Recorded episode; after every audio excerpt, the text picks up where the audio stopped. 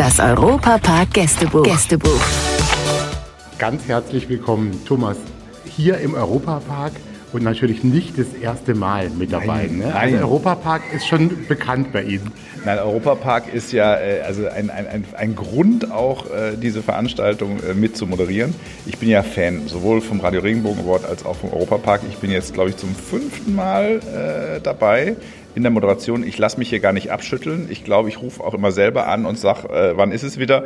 Es ist einfach äh, ja, der schönste Award Deutschlands in der schönsten Location. Was soll man denn sagen? Sie haben gerade so ein bisschen mit dem Augenzwinkern gesagt, schon ist man mal ein Jahr nicht da, steht hier ein neues Hotel, oder? Und ein, ein kleines, also eine Art Dusche mit Sauna, ne? eine kleine äh, Wasserlandschaft. Das ist natürlich hier auch immer so toll, dass äh, wirklich die neuen Sachen äh, in, einer, in einem Tempo hochgezogen werden. Äh, wir- ich wohne ja in Berlin, wir haben das Gegenteil, sowas gibt's bei uns nicht. Hier klappt das alles und es steht da und es funkelt und es ist neu und das ist natürlich beeindruckend. Es ist ein riesiges Hotel, ein sehr schönes Hotel. Äh, und ich durfte ja schon eine Nacht hier äh, schlafen und ich bin immer baff, was hier so geht im Europapark. Es ist beeindruckend. Ist denn das, wenn ich das noch fragen darf, ist das was für Sie, wenn Sie da im Park mal unterwegs sind, auch mal ein bisschen Zeit haben? Probieren Sie da wirklich alle Bahnen aus oder sind Sie auch einer, der noch so ein bisschen Herzklopfen hat vor den ganz großen Nummern? Nee, also ich bin überhaupt nicht der, der, also bei Achterbahnen, da mache ich, ich habe die Dunkelachterbahn gerne gemacht, das war aber dann das Limit. Ich mag nicht, wenn ich sehe, wo der Abgrund kommt. Ähm, und ich möchte auch nicht, während ich äh, schreie, fotografiert werden äh, von anderen Menschen, die äh, sagen, guck mal, da schreit er. Also wenn, dann muss ich hier natürlich auch so ein bisschen maskiert rumlaufen. Ich dachte schon mal, ich könnte mich mal als die Maus verkleiden äh, und hier inkognito auf die äh, Fahrten gehen. Ähm, dann habe ich auch meine Ruhe und meinen Spaß. Jetzt kommen Sie immer gerne her, haben Sie schon gesagt. Dieser Radio Regenbogen Award ist ja auch eine ganz besondere, auch eine eigene Veranstaltung irgendwie. Was mögen Sie daran? Auch Sie sind ja viel unterwegs und moderieren auch viele Veranstaltungen. Warum kommen Sie zu der auch gerne und sind der so treu? Weil das auf, aus vielen Gründen wirklich die beste äh, Preisverleihungsshow ist. Sie ist sehr genau gearbeitet. Die Leute ähm, machen das hier mit Liebe, das merkt man.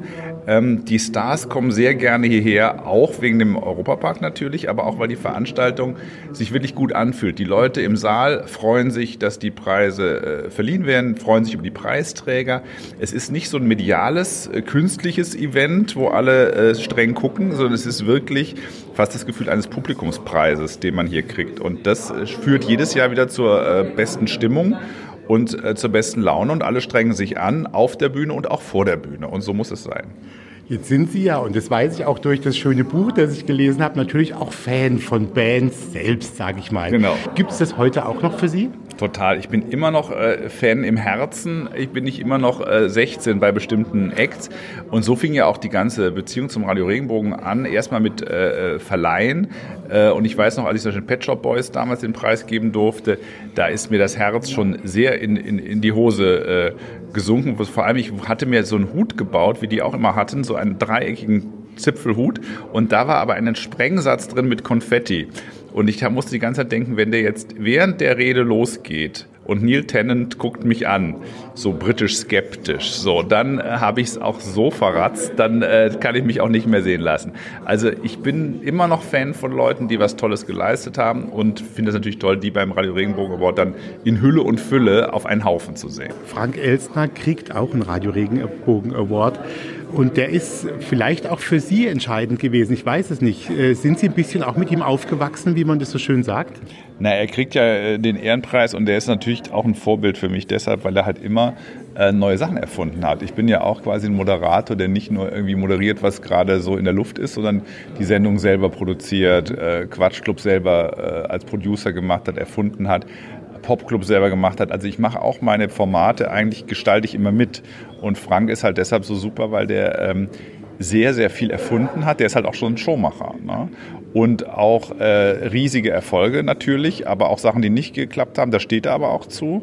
Und ich finde eben gerade diese Kombi von Moderator und Show-Erfinder, das ist natürlich für mich äh, ja, absolut vorbildhaft und versuche ich auch äh, in seinem Sinne so zu machen, um die Sachen selber zu gestalten. Jetzt sind Sie ja auch einer, der arbeitet natürlich in dem Metier der Unterhaltung, der mhm. guckt sich das aber auch sehr genau an und mhm. bildet sich vielleicht auch eine eigene Meinung natürlich. Mhm. Diese große Unterhaltung, wie wir sie auch von Frank Elstner kennen, ich sage mhm. jetzt mal mit Wetten das, mhm. sehen Sie die heute 2019 auch noch irgendwo oder ist, hat sich sehr viel einfach zu viel verändert, dass es so eine Sendung vielleicht noch möglich wäre? Na, es gibt äh, das, das eine ist ja, dass natürlich diese Lagerfeuersendung, wie sie heißen, dass alle äh, aus den verschiedenen Altersgruppen zusammen dasselbe gucken. Das wird immer weniger, weil natürlich die jungen Leute auch alles in der Mediathek gucken, auf dem Handy gucken, äh, in ihrem Zimmer gucken. Und es gibt wenige Sendungen noch, die das äh, alle Generationen vor, die, vor dieselbe Sendung bringen. Aber äh, Shows an und für sich in der Größe äh, gibt es weiterhin. Es gibt Überraschungserfolge, wie jetzt Masked Singer dieses Jahr war, äh, wo auf einmal ganz viele junge Leute das wieder gesehen haben. Hätte ja kein Mensch gedacht, dass so eine koreanische Idee in Deutschland so durchzieht. Es gibt Let's Dance zum Beispiel als gutes Beispiel. Da geht es noch sehr durch die Familie durch. Also da war ich ja gerade auf der Tour mit. Da hast du die, die äh, Großmütter, die Mütter und die Töchter eigentlich im Publikum. Also das versammelt, ich sage immer, wenn es im Fernsehen noch über vier Millionen Zuschauer hat, das es geht dann schon auch durch die Generation durch. Also es geht noch, aber natürlich der Markt diversifiziert sich immer mehr, dass man sagt, okay, wir machen viel mehr für die Zielgruppe oder für die Zielgruppe oder für die Zielgruppe. Gucken Sie denn schon sehr entspannt Fernsehen und Unterhaltung oder geht es Ihnen wie einem Handwerker, der vielleicht guckt, wenn er ins Bad reingeht, sind die Fliesen eigentlich gut verlegt? Wie geht es Ihnen da? Also bei Comedy ist es natürlich so, dass ich als Berufskrankheit äh, da jeden Gag äh, natürlich bewerte vom Fernseher und mich also deshalb da gucke ich dann auch viel ausländisches äh, Programm, weil natürlich auch ich hier in Deutschland die ganzen Protagonisten kenne. Ich gucke dann sogar irgendwie, wie Kristall gepudert ist oder sowas. Also da habe ich schon den Fachblick ähm, und deshalb zur richtigen Entspannung, wenn ich nicht arbeiten möchte, gucke ich dann mal lieber die Amerikaner oder die Engländer, weil ich die gar nicht persönlich kenne. Das hilft dann manchmal. Letzte Frage noch. Es geht um Unterhaltung, mhm. auch immer natürlich hier, auch im Park. Was muss für Sie denn eigentlich gute Unterhaltung haben? Von mir aus eine gute Sendung, eine gute Preisverleihung, ein guter Park. Wo, was gehört zur Unterhaltung dazu? Also immer äh, Emotion ist das Wichtigste. Emotion zu erzielen, gerade in der digitalen Zeit, wo viel äh, Emotion simuliert wird. Äh, wir sitzen ja vor vielen Screens und lassen uns bewegen, aber es ist was anderes, wenn man äh, von einem guten Entertainment bewegt wird. Äh, ob das Musical ist, ob das eine Ride ist oder ob eine Preisverleihung ähm, ich sage mal, man weint erst, also wenn man weint, dann hat die, äh, dann hat das Entertainment funktioniert. Also in Kombination mit Lachen und allem, aber man kommt schon an tiefere Schichten dran und dann merkt man auch, dass es was anderes ist, als wenn man sich irgendeinen Clip runtergeladen hat.